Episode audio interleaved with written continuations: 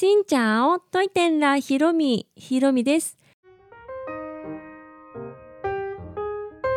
この番組は YouTuber ブロガーでありベトナム旅行研究家のひろみが日々の出来事やベトナム旅行にまつわるお話をしています。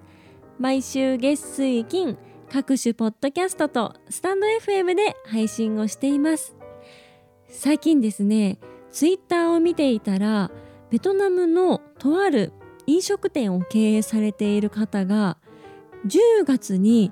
日本からベトナムへあの進出されようとしている飲食店の視察が100件も入っているという風にツイートでね書いていました。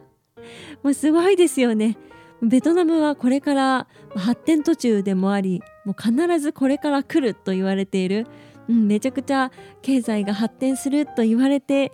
いるからすごいね注目されているのはわかるんですけどそれにしてもすごい勢い、ね、この波に乗らなければっていうのもあるんでしょうし、まあ、とはいえ外国に飛び込むって、ね、とても大きなことだと思うのでこの100件のうちの何件がベトナムに実際にね店舗出すかはわからないですけど日本もかなり注目しているんだなっていうことがわかります。ベトナムには日本人街っていうのがあって日本人が経営されている日本食屋さんとかバーとかスナックとかそういうのがね結構いろいろあるんですけど、まあ、これからね進出されるのはこういう日本人街に日本人向けのお店なのかはたまたこう食に何だろうこだわりのあるというか食がとても魅力的なベトナムにベトナム料理として出すのかすごい気になるところではありますよね。もうすでに有名なのがフォーピースっていうピザ屋さんが日本人オーナーがねやっているお店でもうここもねすごい業績がもうどんどんどんどん上がっているみたいですごい有名でベトナムの各地に店舗があるようなお店。あとチェーン店はすき家とか吉野家とかまあいろいろねほんと日系の企業って日本でも馴染みのある名前のお店。丸亀製麺とか。そういうのがちょくちょく街にあるのであこのお店も来たんだとか。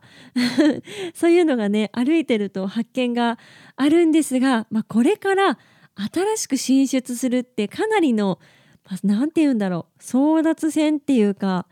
ねもしかしたら企業さんによってはもう遅いかななんて思っている方もいるかもしれないから、ね、この波にねこううまく乗れるためにいろいろリサーチしてという時期なのかもしれません。これからもっともっと日本企業がね入っていくのも楽しみです。というわけで今日はですねまあ、この、ね、飲食店の話とちょっとかぶるわけなんですが最近ベトナム料理の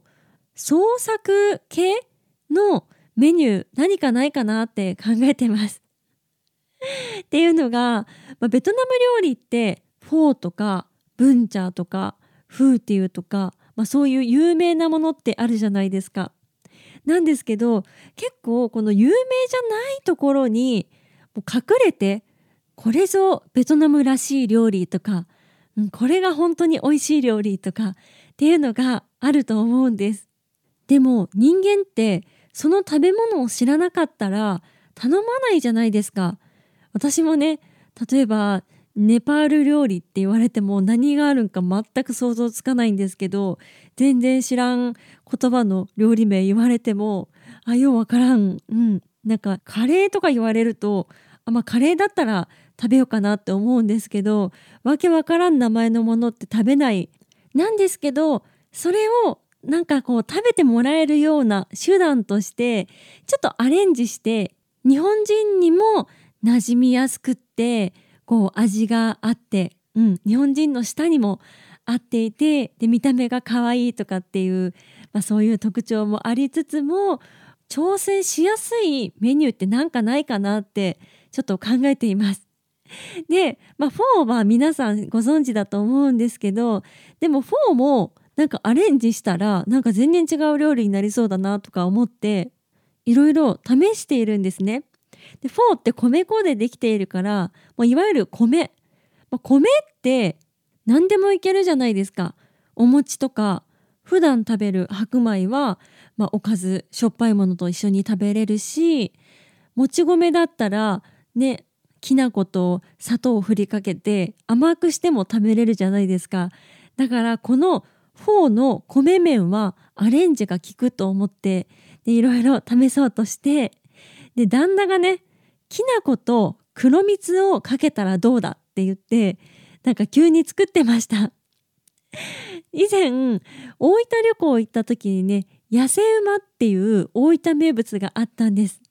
これは小麦粉で作ったなんだろう水団みたいなきしめんみたいなものに黒蜜ときな粉がかかったっていうスイーツなんですけどこれがフォーに変わってもいけるんじゃないかってことで作ってました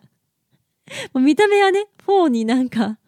もうそのままかかってるだけって感じなんですけど、まあ、普通に美味しいですよね。うん、野生馬と本当同じ感じで普通にスイーツとして意外とフォーも食べれるんだなっていう感じだったしと思ったら次はブルーベリージャムをかけ始めてああのきな粉と黒蜜っていうのは別にねあのフォーに